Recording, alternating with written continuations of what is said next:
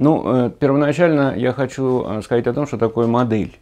И почему я собираюсь говорить именно о модели описания лингвистического факта. Э, дело в том, что не нужно быть лингвистом для того, чтобы говорить или писать на языке, который вы знаете, или мы знаем. Как только речь идет о каких-то специальных практиках, исследовательских процедурах, мы с вами погружаемся в э, ситуацию такого э, частичного взгляда со стороны.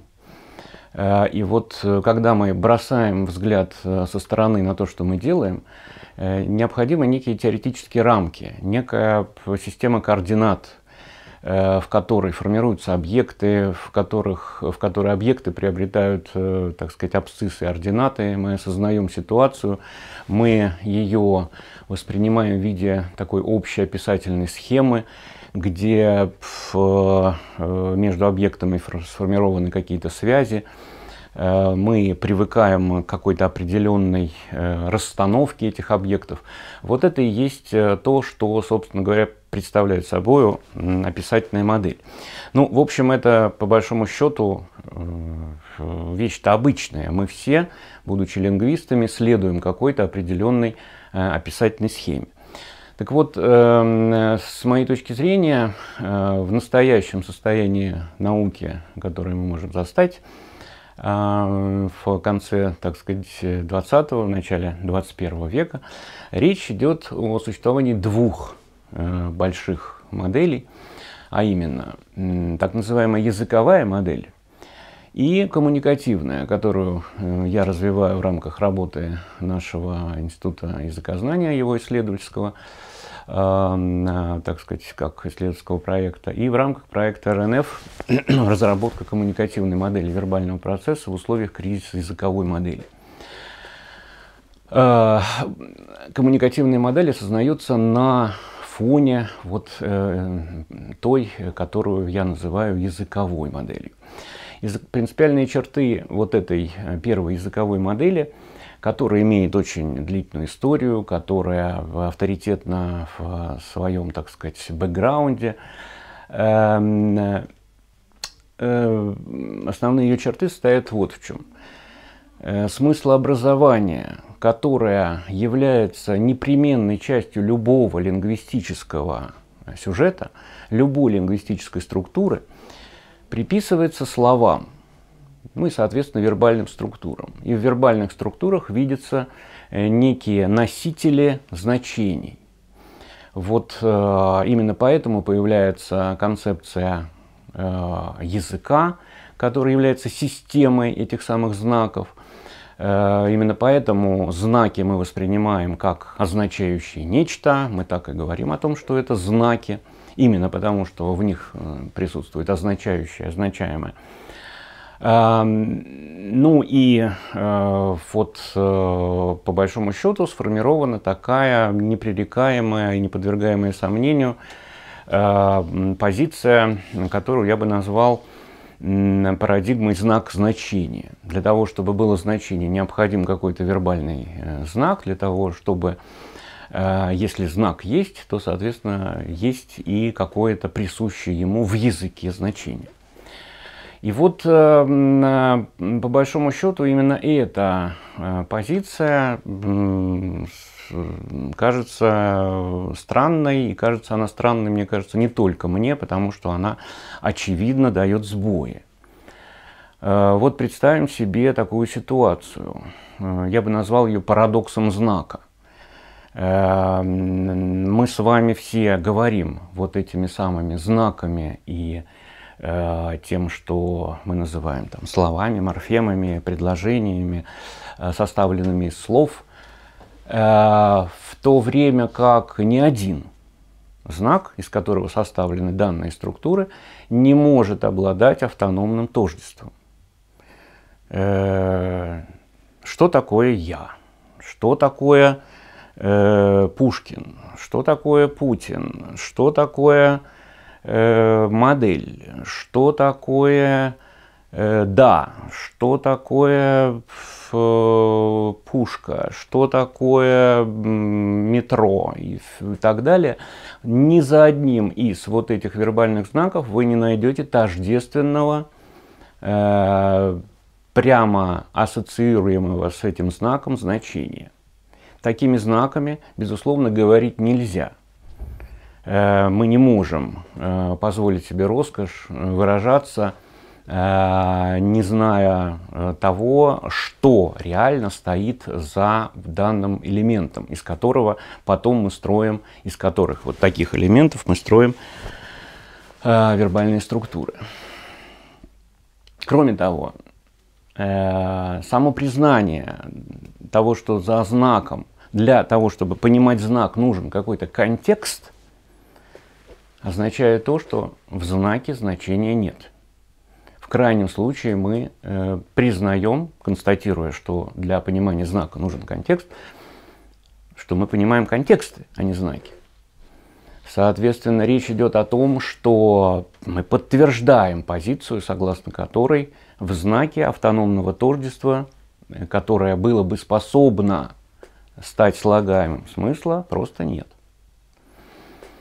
Э, эти примеры я мог бы, так сказать, умножать. Ну, например, еще такой, э, э, все мы знаем один и тот же язык. Соответственно, мы знаем валентности знаков, мы знаем их сочетаемости, комбинаторику и так далее, и так далее. Но почему-то мы часто не понимаем друг друга. В чем дело? Мы же с вами говорим на одном и том же языке. Вот я могу произнести там, да нет, она ему этого никогда не скажет. Кто она, кто это, что это, там и так далее, и так далее. Почему эта фраза в одной позиции будет абсолютно понятна, употребительна, да, и э, абсолютно адекватна, а вот сейчас прозвучавшая вне всякого, как мы это часто называем, контекстом, она э, странная и э, непонятная. Эм, Все это влечет за собой очень много рассуждений касательно того, что мы делаем, когда говорим, э, и как мы формируем значения. И вот именно из этого вытекают сомнения в языковой модели, которой пользуются, напоминаю, э, э, концепцией, да, вот такой парадигмой знак значения – и э, именно это формирует необходимость, э, ну, я бы сказал, несколько иного подхода, иной модели описания того, что происходит в момент э, порождения речи, порождения написания. И вот э, главная черта, э, которая отличает коммуникативную парадигму, э, довольно радикальна. В том смысле, что э, мы вынуждены признать, что понимаем мы совсем не слова. Понимаем мы семиотические поступки или коммуникативные действия, которые могут быть со словами, могут быть без слов. Они могут быть какими угодно, лишь бы это были поступки действующего субъекта коммуникативного процесса, коммуникативного действия. Вот так формируются значение, и так формируется смысл образования, возникает смысл образования э, того, что происходит.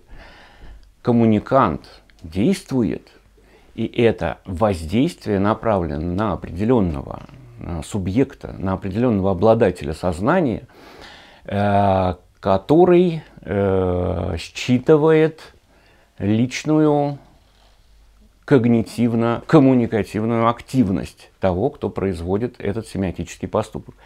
Из этого следует оч- очевидный вывод о том, что понимать язык невозможно, а понимать возможно только коммуниканта и только то когнитивное состояние, которое в данный момент послужило причиной организации именно такого коммуникативного поступка.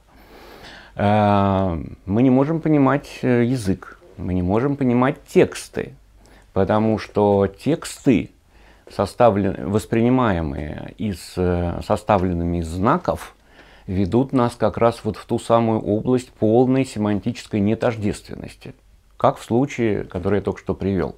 Она этого никому никогда не скажет. Это понять невозможно. Если мы не восстановили авторскую интенцию и авторский когнитивный процесс в момент совершения данного коммуникативного действия, никакого значения в этой структуре не будет, и э, здесь просто не о чем говорить.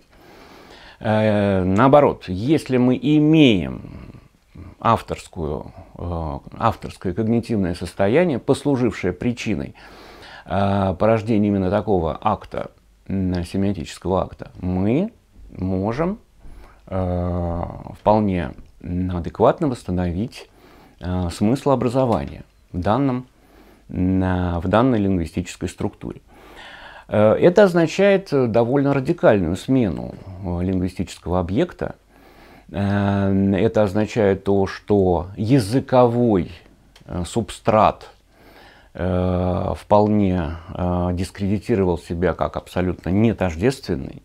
Это означает переход на психолингвистическую парадигму интерпретации значений, возникновения смыслов в любом э, вербальном процессе. Это означает, э, что вербальный процесс становится частью семиотического процесса, который э, как, как гораздо более глобальный поглощает любой языковой процесс, любой вербальный процесс. Но только там, в сфере семиотического действия, мы с вами сможем обнаружить э, вот то самое искомое. Единственное, я бы сказал, божество лингвиста – смысла образования. Естественно, что любую структуру можно членить на какие угодно части, на какие угодно отрезки, если мы воспринимаем ее как э, некий а, кусок материала. И если же это живая структура, то только смысл придает ей а, в общем эвристическую ценность. И вот именно этим занимаются лингвисты. И мне кажется, что единственным, единственной возможностью так сказать, добычи этого смысла э, от лингвистической структуры является переход на коммуникативную парадигму интерпретации того, что происходит в вербальном процессе.